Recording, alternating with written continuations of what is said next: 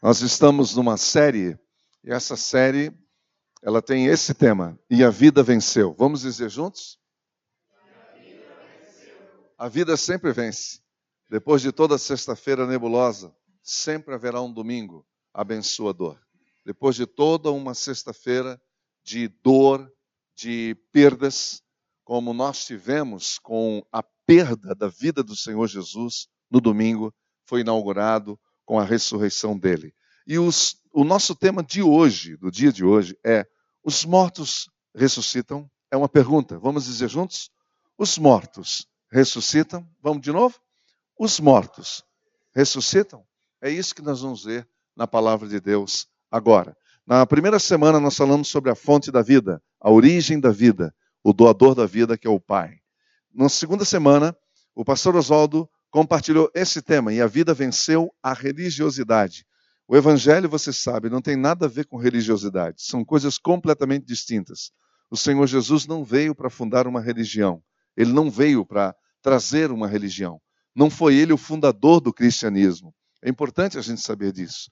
Jesus não fundou o cristianismo. Isso tem que ficar bem claro, porque senão a gente confunde. A gente começa a ver essa religião pelo lado de fora, acha que o projeto de Jesus foi esse, quando não tem nada a ver com isso.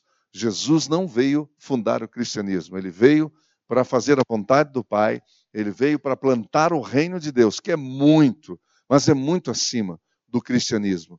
Entendeu? Muito, muito acima do cristianismo. Ele veio para pregar o evangelho e para pregar o evangelho do reino. E hoje nós estamos falando sobre esse assunto. E os mortos ressuscitam? Os mortos ressuscitam.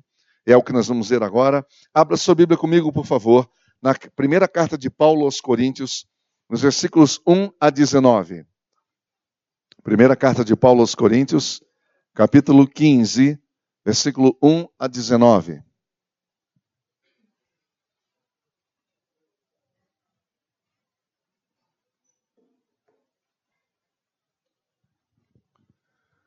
Versículos 1 a 19, diz assim a palavra do Senhor: Irmãos, eu quero lembrar-lhes o evangelho que lhes preguei, o qual vocês receberam e no qual estão firmes. Por meio deste evangelho, vocês são salvos, desde que se apeguem firmemente à palavra que lhes preguei. Caso contrário, vocês têm crido em vão. É uma chamada de atenção, não é? Que ele está nos dando aqui. Dizendo: olha, toma cuidado, é? verifica, vê, vê se aquilo que você crê é o que o evangelho que eu preguei. Confiram. Pois o que primeiramente lhes transmiti foi o que recebi. Achei essa expressão de Paulo de uma humildade extraordinária. Olha que interessante. Né? Ele não quer ser dono de nada, ele não quer ser fonte original de nada, mas a sua humildade o leva a essa declaração. Eu passei para vocês o que eu aprendi. Eu também aprendi. Eu sou um aluno. Eu estou aprendendo. Não é? E ele, e ele já disse isso em outras cartas, dizendo: Eu prossigo para o alvo eu prossigo aprendendo, eu não cheguei lá ainda. Então, Paulo deixa isso muito claro. E a outra coisa boa que a gente, que a gente é, é, vê e lê aqui é que quando ele diz eu, o que eu recebi, é óbvio que ele está se referindo às, às escrituras do Antigo Testamento, mas também já ao convívio com os apóstolos, aprendendo isso com os outros apóstolos, com os demais apóstolos, especialmente Lucas, Pedro, é, é, Pedro e Tiago, e João também, que eram os mais próximos.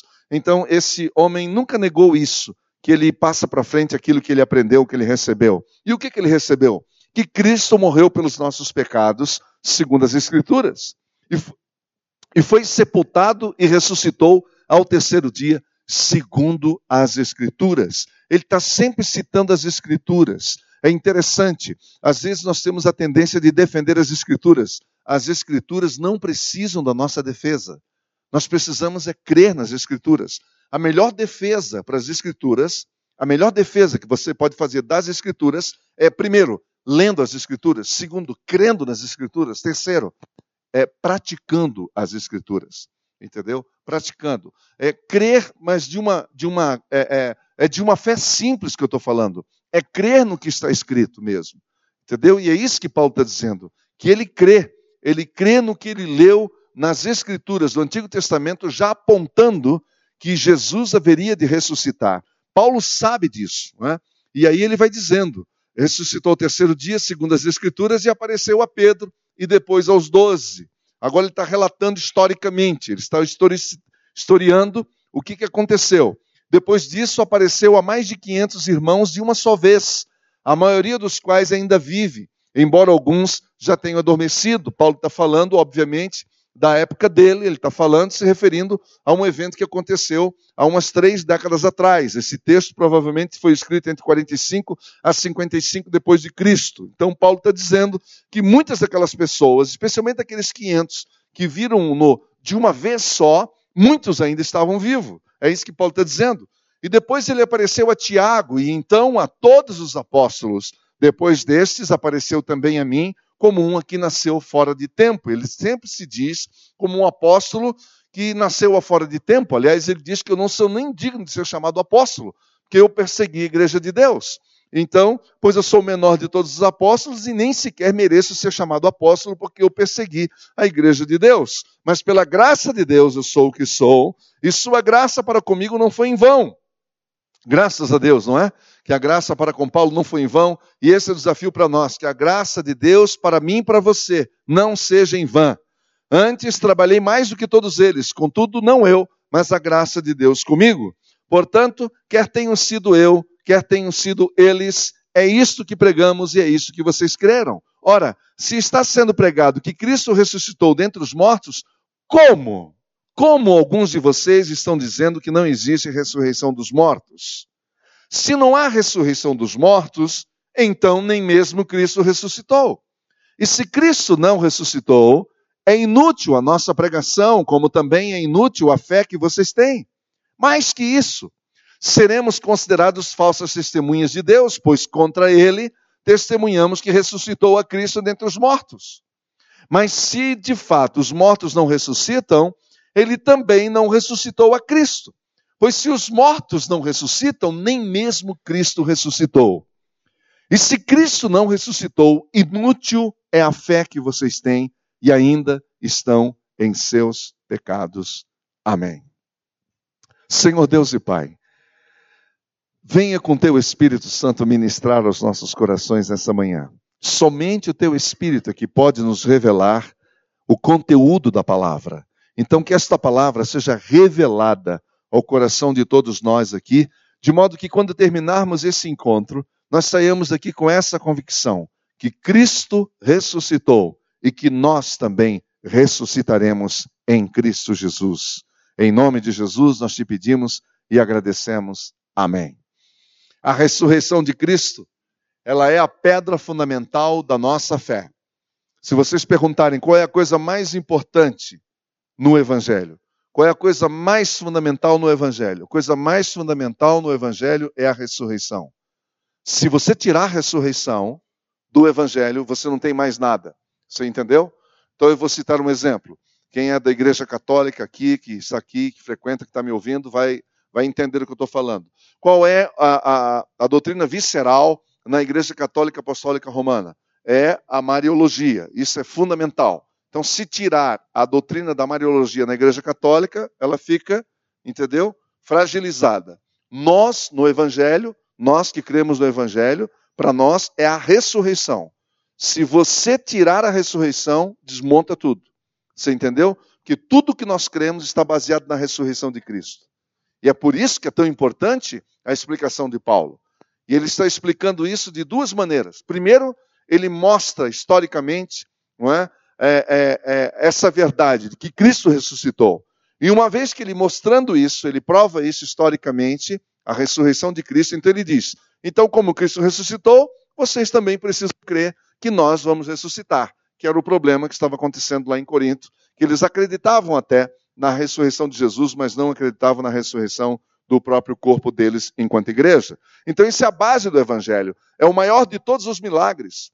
E, de fato, não há em toda a Bíblia onde esse tema é tratado de maneira tão profunda, tão exaustiva, tão completa quanto nesse capítulo. Ninguém teve esse, esse, esse, eu não vou dizer insight, mas essa, essa responsabilidade, esse chamado, essa vocação de falar da ressurreição de uma maneira tão clara como o apóstolo Paulo teve, isso com certeza foi um privilégio dado a ele, e que a gente precisa realmente beber dessa fonte. Isso porque a igreja de Corinto ela começou a abandonar a sua fé, influenciada, vejam só, pela filosofia grega que acreditava na imortalidade da alma, mas não acreditava na ressurreição. Você sabe que a igreja de Corinto é uma cidade, é, é uma cidade da Ásia, da, da Grécia, do sul da Grécia, e é claro que nesse, nessa efervescência da filosofia grega, isso entrou também dentro da igreja, e alguns já vieram com elas. Eles se converteram, mas tinha algumas coisas que eles tinham muitas dúvidas, e esse era um ponto. Acreditava na vida futura, mas não acreditava na ressurreição. Isso porque os gregos acreditavam no dualismo filosófico, que é um conceito que admite a coexistência de dois princípios necessários, de duas posições ou de duas realidades contrárias entre si, como, por exemplo, o espírito e a matéria, o corpo e a alma, o bem e o mal, mas que essas coisas estão sempre se degladiando, sempre em conflito entre si. Para eles, o espírito era essencialmente bom, mas o corpo, a matéria, era essencialmente má. Acho que vocês já leram isso, já tiveram isso em aula, etc. Só estou repetindo. Para eles, o corpo era uma prisão da alma, não havia nada de bom no corpo, na carne, na matéria. Para eles, morreu, acabou. Entendeu? Morreu, acabou, porque a matéria não é boa, é isso mesmo. Era, era só isso para eles. Por isso, para os gregos, a ressurreição era algo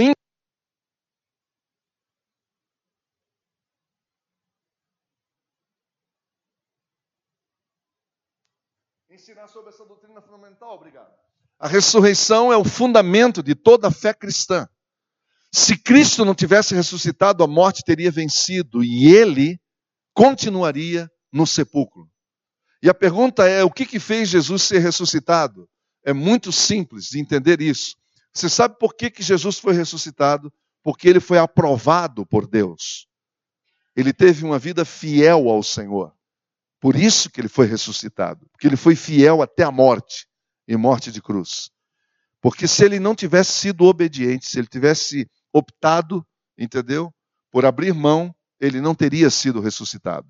A obra completa de Deus na vida de Cristo, entendeu? A obra completa, ela, ela, ela está aí. Esse é o ápice, quando Jesus é ressuscitado no terceiro dia daquele túmulo. E nós se ele não tivesse ressuscitado, nós não estaríamos aqui. Então, Paulo apresenta os seus argumentos sobre o porquê ele crê na ressurreição. E é aqui que nós vamos viajar e eu quero que você preste atenção comigo. A primeira, primeira afirmação que Paulo faz está no, no versículo 12. Vejam, ele diz que esse, esse Senhor, esse Jesus, ele se estabeleceu eternamente como o Rei da vida porque ele ressuscitou. E uma prova disso é que os próprios coríntios, eles só foram salvos por causa da ressurreição de Cristo. Se não for a ressurreição, eles não seriam salvos. Veja os versículos 1 e 2. Eu quero lembrar-lhes o evangelho que lhes preguei, o qual vocês receberam e no qual estão firmes. Por meio desse evangelho, vocês são salvos. Ora, qual é o centro do evangelho? Qual que é o centro do evangelho? O centro do evangelho é a pessoa de quem? De Cristo. Se tirar Cristo do evangelho, não fica nada. Entendeu? É por essa, essa é a grande diferença entre religião e evangelho. Porque o evangelho, ele fala da pessoa de Cristo, do que Cristo foi, do que ele ensinou, entendeu? Isso é evangelho. É muito simples a resposta. Alguém pode perguntar, Antônio, o que é evangelho? Falando, evangelho, entenda de uma vez por todas, é tudo aquilo que Jesus ensinou e que Jesus praticou. Jesus só ensinou o que ele praticou. E ele só praticou o que ele ensinou. Isso é evangelho. Então, quando você olha para a vida de Jesus, você vê verdade nisso. Ele não ensinou nada que ele não tivesse vivido. Quem fazia isso eram os religiosos. Por isso que você vai lembrar que muitos religiosos ficaram surpreendidos com a vida dele e disseram: Nossa, esse cara ensina com autoridade. Sabe por quê? Quando ele fala isso, ensinou com autoridade, eles estão dizendo o que ele ensina é verdade. A gente vê que é verdade. Entendeu? Enquanto que a religião hoje, a religiosidade é aquilo que é só pelo lado de fora, é só aparência, não tem nada de verdade. Entendeu? Há muita hipocrisia, há muita coisa que não bate. O cara fala uma coisa e vive outra. Isso é religiosidade. E isso é o que mais tem afastado as pessoas das igrejas hoje. Qual é a alegria? Qual é o prazer que você tem? Qual o prazer que você tem? Entendeu? De estar num lugar, numa ambiência onde as pessoas vivem hipocritamente. Entendeu? Então, por isso que é, que é, é importante. E eu quero dizer uma coisa para você: é muito difícil sair da religiosidade, viu, gente? Acho que vocês que já passaram por isso sabem o que eu estou falando. É uma guerra, é uma batalha. Entendeu? Porque a religiosidade ela é atraente. Você cuida da imagem, você cuida da sua reputação, você gosta que as pessoas continuem te olhando como uma pessoa perfeita, que não erra. Entendeu? E aí é que está o nosso engano. Aí a gente se machuca, porque ninguém é perfeito. Chega uma hora que a casa cai, meu amigo. Chega uma hora que a imagem cai, chega uma hora que as pessoas sabem quem realmente nós somos. Entendeu? Por isso que é maravilhoso quando nós entendemos o que é o Evangelho e a gente deixa a capa da religiosidade de lado e abraça só o Evangelho. Como que um Salvador morto poderia salvar alguém? Jamais. Se Cristo não ressuscitou, então os coríntios não estariam ali, a igreja não estaria ali, ele não tem nenhuma credencial para salvar ninguém. Um redentor morto, ele é impotente e nada pode fazer para redimir um pecador. Dá para entender o argumento de Paulo? Né? Paulo está dizendo isso. Como que vocês estariam aí se Jesus não tivesse ressuscitado? Que vocês só estão aí porque vocês são uma comunidade de fé. É isso que Paulo está dizendo. Vocês hoje são filhos de Deus porque Jesus ressuscitou. Segunda coisa que Paulo fala, as escrituras do Antigo Testamento, que está nos versículos 3 e 4. Pois o que primeiramente lhes transmiti foi o que recebi, que Cristo morreu pelos nossos pecados, segundo as escrituras. É interessante, é importante a gente perceber e, e ver e ouvir isso de Paulo, que a questão da ressurreição não é uma ideia que saiu da cabeça do apóstolo. Não foi ele que teve uma ideia brilhante e disse, puxa, eu vou falar sobre esse tema, sobre esse assunto. É algo que ninguém tem falado. Não ele deixa claro que a morte não foi um acidente e nem uma surpresa. E a ressurreição também não, porque as Escrituras já pré-anunciavam a vitória de Cristo sobre a morte.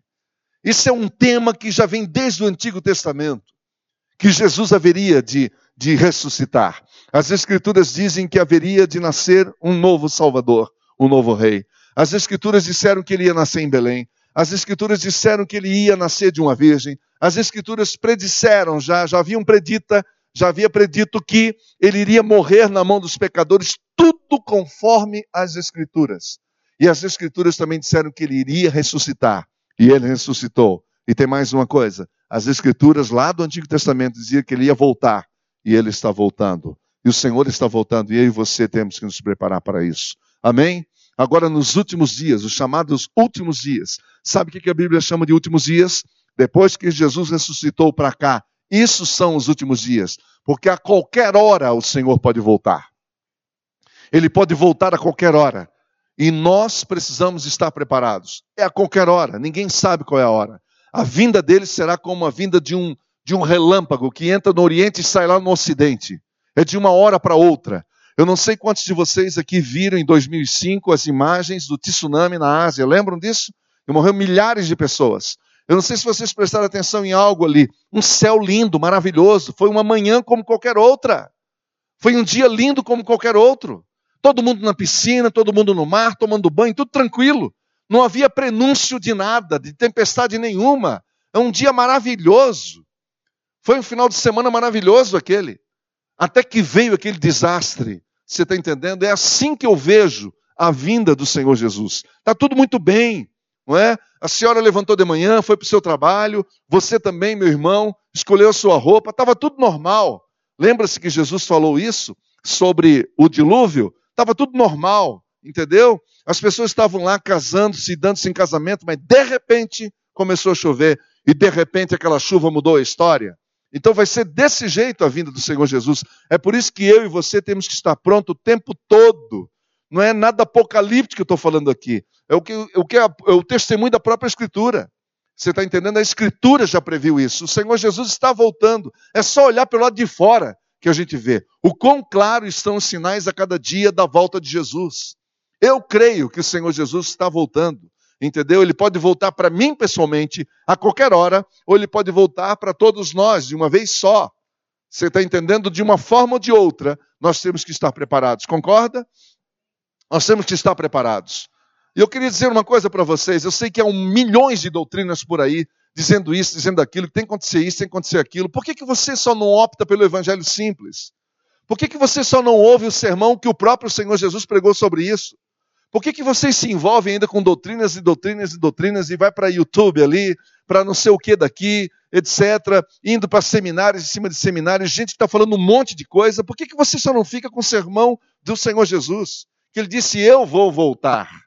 Você está entendendo? Você não tem que ficar doutor em escatologia. Tem gente que é doutor em escatologia, tem uma vida arrebentada e destruída, completamente destruída.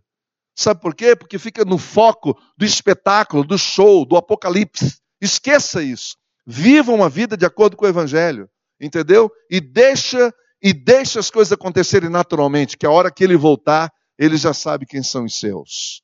Amém, meus irmãos? Essas doutrinas só nos dividem, só nos dividem. Entendeu? Um crê numa coisa, outro crê noutra, um crê de um jeito, outro crê do outro, é uma confusão.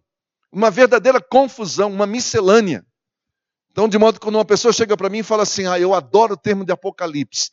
Como que você adora o termo de Apocalipse? Lutero não quis conversar sobre o assunto. Lutero Calvino não quis discutir sobre isso, não é verdade? Não é verdade? Eles não quiseram entrar por aí. Sabe por quê? Porque eles sabiam.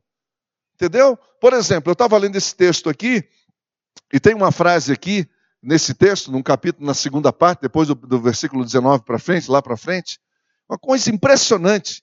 Quando Paulo, quando Paulo argumenta assim, olha, então se Jesus não ressuscitou, isso lá na última parte do, do capítulo, tá? Que nós não lemos aqui, mas só para você entender o que eu estou falando, tá bom?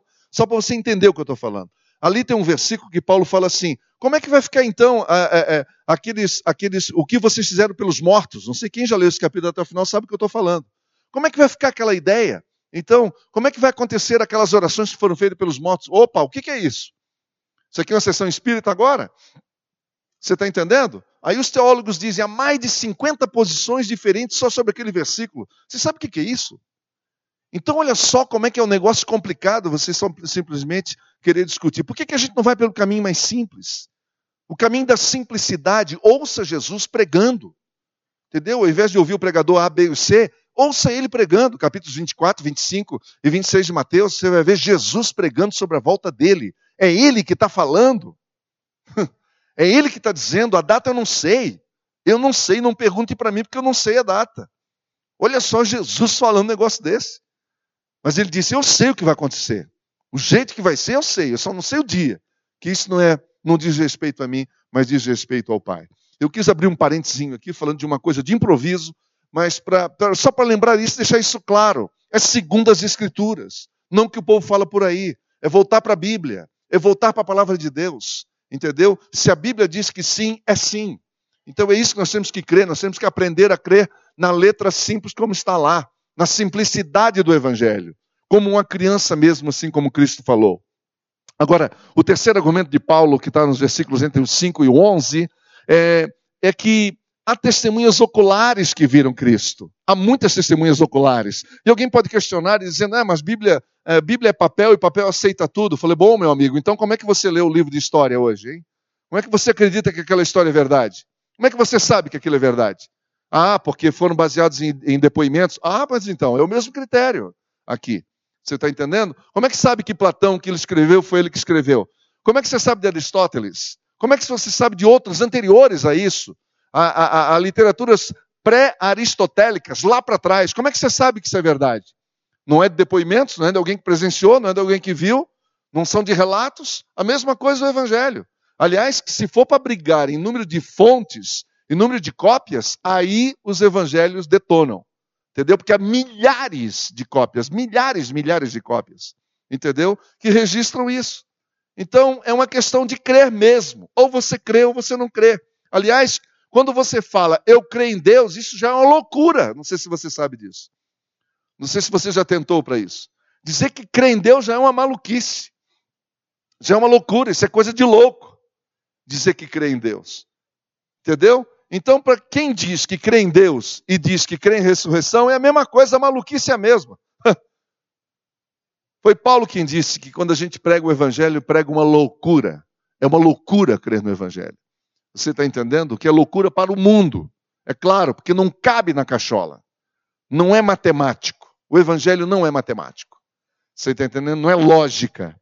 Não é lógica, é fé. Então a ressurreição de Cristo foi um fato histórico, com várias provas incontestáveis. E Paulo diz que Jesus Cristo foi ressuscitado e visto por várias testemunhas, muitas das quais ainda viviam na época dele, por aquela razão que eu falei para vocês, que esse texto foi escrito entre 45 e 55 depois de Cristo. Então é óbvio que muita gente ainda estava viva. Veja, por exemplo, o relato de Lucas. Por exemplo, o Evangelho de Lucas, que foi escrito depois, é, é, muito depois de Gálatas, nós estamos falando Gálatas, foi do ano de 50. Então, muito provavelmente, o Evangelho de Lucas foi dos anos 60 a 70, o Evangelho de Lucas. E o livro de Atos foram escritos por Lucas, você sabe disso. Lucas, quando escreve em Atos, ele diz: olha, depois do seu sofrimento, ele está relatando isso para um amigo dele chamado Teófilo. Depois do seu sofrimento, Jesus apresentou-se a eles e deu-lhes muitas provas indiscutíveis de que estava vivo. Isso é Lucas, uma testemunha ocular. Apareceu-lhes por um período de 40 dias, falando-lhes acerca do reino de Deus. Lucas está falando do que ele sabe, do que ele ouviu. E é claro que ele está unindo outros depoimentos, porque não sei se você sabia, mas os evangelhos foram escritos também com contribuição de muitas pessoas. Foram várias pessoas, foram várias histórias que foram sendo editadas. Várias pessoas que foram sendo consultadas. Então, um contava uma história, o outro contava outra. Todos testemunhos oculares. Formavam-se, então, os textos. Assim é que se produziam os textos. Você entendeu?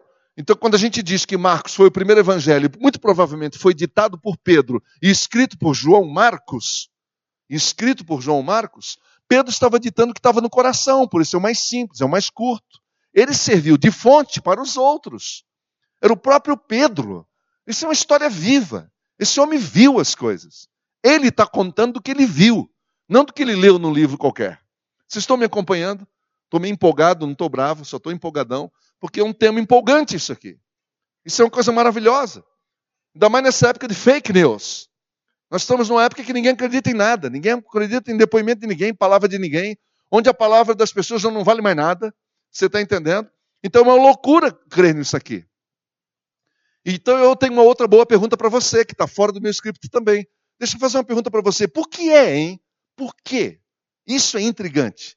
Por que, que alguém querendo ter, um, eh, querendo ter credibilidade, querendo ter sua, o seu testemunho referendado, escolhe mulheres para dar o primeiro testemunho? Ora, por que, que foi mulher? Por que, que foi uma mulher? Mulher, naquela época, todo mundo sabe, era como um objeto, era uma mercadoria. Você tinha camelos, você tinha propriedades, você tinha mulheres. É normal. E não me olhe com cara feia. Você está entendendo? Isso era o que se pensava na época. Vocês, mulheres, vocês, minhas irmãs, minhas queridas irmãs, devem dar muito graças à pessoa de Jesus. Foi ele o primeiro a levantar a dignidade das mulheres. O primeiro. Entendeu? E ele, e ele autorizou isso. Isso veio do céu, essa autorização. Claro que as mulheres são muito mais corajosas, que sabe onde é que estavam os discípulos? Todo mundo trancado. As mulheres, duas, corajosíssimas, foram no túmulo visitar o túmulo de madrugada. Você entendeu? E foram presenteadas com aquela história. Mas ali não era qualquer mulher, era Maria Madalena. Bom, aí complica que era bem famosinha aquela mocinha, não é? Tinha umas histórias sobre ela, entendeu? Se pensa numa mulher sem credibilidade, era Maria Madalena. Então é ela que vê as coisas como isso. O que eu aprendo disso é que Deus diz: ou você crê em mim ou não crê. Eu não me importo com o que vocês pensam sobre as minhas testemunhas. Ou você crê no que eu estou falando ou não crê. É simples assim. Eu uso quem eu quero. Eu uso quem eu quero. É isso que Deus deixa claro para nós. Entendeu? Contra a nossa arrogância, contra as nossas prerrogativas, contra o nosso saber. É isso que Deus, que Deus faz conosco, com o nosso orgulho, com os nossos títulos. Ele chega e fala: Eu vou mostrar para vocês quem é que manda aqui. Eu escolho quem eu quero para falar sobre mim. Não é incrível isso? Não é desafiador? Entendeu? É incrível. E o apóstolo Paulo continua, entendeu? E dizendo que depois desses apareceu também para mim. Paulo fala agora dele, não está falando mais dos outros agora, dizendo: Eu vi, eu tive uma visão entrando de Damasco, isso mudou a minha vida, isso mudou a minha história, completamente. Mas a ressurreição, a ressurreição é interessante. Isso tudo são provas históricas da ressurreição. Não é uma prova científica, não é um fato científico, por uma razão muito simples, e não pode ser levado a laboratórios e repetido o evento quantas vezes se quiser. Mas a ressurreição é uma prova judicial. Não tem como repetir a prova, mas existem evidências incontestáveis, como Lucas disse agora no seu evangelho, no capítulo 1, ele diz: Olha, Teófilo, eu mesmo investiguei tudo cuidadosamente desde o começo. Está percebendo a seriedade disso? E decidi escrever-te um relato ordenado, ó excelentíssimo Teófilo, para que tenhas a certeza das coisas que te foram ensinadas, ou seja, meu amigo, eu estou falando coisa séria. Meu amigo, o que eu estou falando é sério. E é verdade. E não é uma conversa, não é o conto da carochinha. Entendeu? Mas as provas da ressurreição de Cristo não são apenas históricas, judiciais, mas também há provas morais, existenciais e emocionais. Sabe como? Facilmente verificado na vida dos discípulos de Jesus.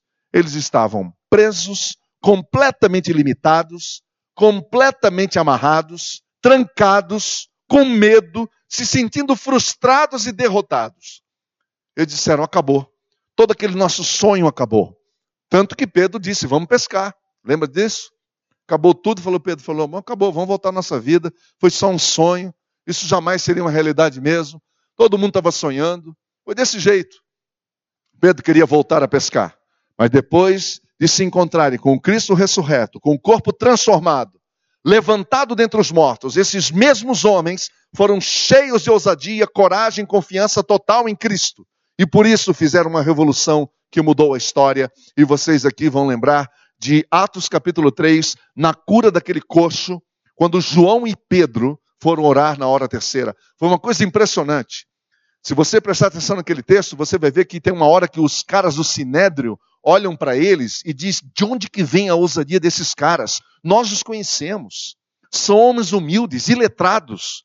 Eles não teriam capacidade para estar aqui fazendo essa defesa nesse nível. Quem capacitou? O que está por trás disso? Sabe o que é? Eles viram o ressurreto. Eles tiveram comunhão com ele. Entendeu? Comunhão com o Senhor Jesus, com a vida. Eles entenderam que a, que a morte não tem a última palavra, mas sim a vida. E a segunda grande verdade do texto, que daí nós vamos partir para o final, é que porque ele ressuscitou, nós vamos ressuscitar também. É o que o apóstolo Paulo nos ensina nos versículos 12 a 19 do texto que nós lemos. É possível crer na ressurreição de Cristo e negar a ressurreição dos mortos? Essa é a pergunta de Paulo. Será que é possível você crer na ressurreição de Cristo e negar a ressurreição dos mortos? Aliás, a propósito, um outro parênteses aberto: tem gente que crê que Deus faz milagre, mas não crê na ressurreição. Tem gente que crê que Deus faz milagres. Camarada, você pergunta para o cara: você crê que Deus criou o mundo? O cara falou: claro que eu creio. Foi ele que criou o mundo, a terra, o céu e tudo que nele há. Ah, mas ressuscitar Jesus é uma outra história. Você crê que Jesus faz milagre? Ah, sim, eu creio que Jesus fez milagre. Ele ressuscitou Lázaro. Mas eu não creio que Jesus ressuscitou. Entende as coisas? Entende os, a, a, as dialéticas? Entende as confusões que a gente faz? Ou você crê, ou você não crê. É para crer, ou, ou você crê no tudo, ou você não crê em nada. Entendeu? Você não pode crer na ressurreição de Lázaro e não crê na ressurreição de Jesus? Será que aquele que teve poder para ressuscitar Lázaro quatro dias, entendeu? Aquele não teria também poder para ser levantado dentre os mortos no terceiro dia? Foi o que aconteceu. O Deus Pai levantou o seu filho no terceiro dia, entendeu? No terceiro dia. Todo mundo sabe que quem ressuscitou Jesus foi o Pai. Versículo 13 Paulo mostra que se não há ressurreição de mortos, Cristo não ressuscitou. Veja o versículo 13. Se não há ressurreição dos mortos, então nem mesmo Cristo ressuscitou. Ele está mostrando que é impossível desvincular a ressurreição de Cristo da ressurreição dos mortos. Esse é um sermão que a gente chama de doutrinário. Ele não é um sermão empolgante, ele não é um sermão para chegar aqui, cair fogo, labareda, anjo descer aqui, nada disso. É um é um sermão, é uma mensagem que nos leva a pensar na nossa fé, Isso aqui é para você pensar, o evangelho é para ser pensado. Você tem que saber no que você crê, para ter convicção. E veja os argumentos que a própria palavra apresenta. É isso que você tem que saber. Você tem que saber que a própria Bíblia explica a Bíblia, explica a palavra. Entendeu? Então, negar a ressurreição dos mortos é negar a ressurreição de Cristo. Ele faz essa pergunta porque haviam pessoas naquela comunidade que defendiam a ressurreição de Jesus, mas negavam a ressurreição dos mortos, claramente influenciados pela cultura da época deles. Paulo mostra que se não há ressurreição entre, então, nós perderíamos sete pontos que, que nós chamamos de essenciais ao Evangelho e que são: primeiro, Cristo não ressuscitou. Porque se não há ressurreição, então Cristo não ressuscitou. É os versículos 13 e 16 que dizem a mesma coisa. Se não há ressurreição, então Cristo não ressuscitou. Nós estaríamos seguindo um Cristo morto e impotente. Você acha que isso perduraria até hoje? Seguindo um Cristo morto e impotente que não faz sentido para nós? A segunda coisa, seria vã a nossa pregação, diz ele no versículo 14. Seria vã, o que, que nós estamos pregando? Que coisa mais sem sentido, vazia. Entendeu? Terceiro, seria vã a nossa fé. A nossa fé. Se Cristo não ressuscitou, a nossa fé está baseada numa mentira, num engodo, numa fraude. Seria uma fraude isso. Quarto lugar, nós seríamos falsas testemunhas, diz o versículo 15. Se Cristo não ressuscitou, estamos dizendo que Deus faz algo que ele de fato não fez. Em quinto lugar, nós seríamos escravos do pecado. Continuaríamos escravos do pecado, segundo o versículo 17. Se Cristo não ressuscitou, a sua morte não foi vicária, e por isso ainda estaríamos perdidos, porque só o poder da ressurreição é a maior evidência de que o sacrifício que ele fez a favor dos pecadores foi aceito por Deus, foi aceito pelo Pai. É por isso que hoje, quando eu confesso os meus pecados, eu tenho paz interior. Essa é a maior prova de que Cristo ressuscitou, porque essa paz interior ela vem exatamente da presença do Espírito Santo de Deus em mim, Espírito de Jesus, do Cristo ressuscitado. É por isso que eu confesso os meus pecados, eu admito, eu reconheço os meus pecados, peço perdão, entrego na presença de Deus e o meu coração recebe paz. Amém, meus irmãos? Recebemos paz. Ele, ela autentica o sacrifício perfeito e definitivo de Cristo na cruz. É isso que a ressurreição faz. Ela dá o carimbo de autenticidade. O carimbo de autenticidade. Jamais, jamais nós seríamos livres em Cristo, jamais nós experimentaríamos a libertação, jamais nós seríamos livres das garras de Satanás se Jesus não tivesse ressuscitado. Se Jesus não tivesse ressuscitado, Satanás teria vencido. Sexto lugar, pereceriam os que dormiram em Cristo. Versículo 18. Se Cristo não ressuscitou, não haverá esperança da vida eterna. Eu não sei você, eu tenho uma expectativa em relação ao céu. Não tem nenhuma pressa. Quero ir na hora que o Senhor me chamar. Mas eu tenho uma expectativa de encontrar os meus queridos. Papai foi agora há poucos anos, há dois anos, mamãe há 40. Mas eu tenho um desejo de estar no céu com os meus amados, com os meus queridos, com amigos meus que já partiram, com amigos meus que já estão com o Senhor. A ressurreição varre o abismo que nos separa dos nossos irmãos que já partiram a ressurreição, ela tira da frente tudo isso, porque quando nós cremos na ressurreição, nós cremos naquilo que está nos aguardando no futuro, que é o encontro com os que o Senhor já os levou com Ele para a glória. E quando eu, eu falo sobre isso, eu me lembro daquele ladrão que estava ao lado de Jesus. E ele disse: Hoje mesmo estarás comigo no paraíso. E aqui é uma outra coisa interessante, que tem tanta gente curiosa para saber onde é que é isso. Onde é que vai, para onde é que vai a alma? E onde é que eles estão agora? Eles estão dormindo, eles estão cantando. O que, que eles estão fazendo agora? Eu não sei nada disso. A Bíblia não deixa isso claro. Mas a Bíblia deixa uma coisa clara: que há um paraíso e que o Senhor lá está. E isso é que me interessa. É isso que me cabe saber agora. Que está com Ele, na presença dEle. A única coisa que eu quero saber é quem vai estar lá se o Senhor Jesus está lá, se o Espírito Santo está lá, se o Pai está lá, é lá que eu quero estar. Isto é céu, isto é paraíso, onde eles estão. O endereço nós não sabemos. Nós não sabemos o CEP. Pare de procurar CEP de coisas que não estão claras na Bíblia. Pare de procurar coisas que a Bíblia não informa.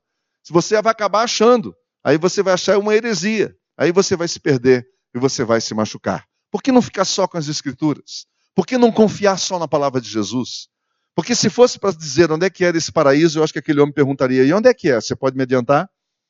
Era uma boa hora para fazer essa pergunta. O senhor pode me dizer onde é que nós vamos nos encontrar? Se eu tenho que esperar o senhor no pátio ou na antessala, ou vai ter uma casa só para mim? Como é que vai ser? Não era hora? Mas isso não tem importância nenhuma. O mais importante é que a salvação consiste em estar eternamente com o Senhor, com o Senhor na glória, a vida eterna. É isso que importa. Em sétimo e último lugar, nós seríamos os mais infelizes de todas as pessoas. Versículo 19.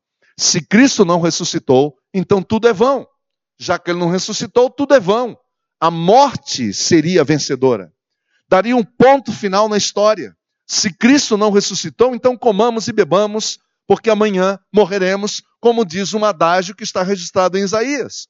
No tempo passado, nos tempos antigos, e foi registrado em Isaías, esse texto é interessante. Ora, se não há ressurreição, então vamos comer, vamos viver, vamos beber, vamos fazer tudo à vontade, porque amanhã, meu amigo, amanhã acaba tudo. Acaba a vida, não tem mais conversa, entendeu? É, é, é, é não existe vida após a morte, acabou, morreu. Do que o ódio, obrigado, porque Jesus ressuscitou. Que se Jesus não tivesse ressuscitado, o ódio sobreporia o amor. E a vida de Jesus foi puro amor. E às vezes você diz: qual é a vantagem de amar? Será que é bom amar? No que, é que vai dar isso? Eu vou dizer para você: ame, porque esse é o propósito. Jesus sempre amou. Nunca deixe de amar pensando que o ódio vai vencer. Não, nunca, nunca. Nós temos que amar. E quanto mais nós amarmos, maior será a influência e a presença desse amor. E mais pessoas irão conhecer esse amor através da sua vida, através da vida que Deus deu para você e para mim. Em quarto lugar, a vida é mais forte do que a morte. A vida é mais forte do que a morte.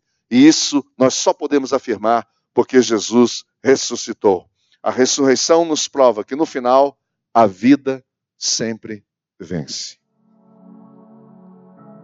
Obrigado por ouvir o Betânia Cast. Siga o nosso canal e compartilhe com seus amigos.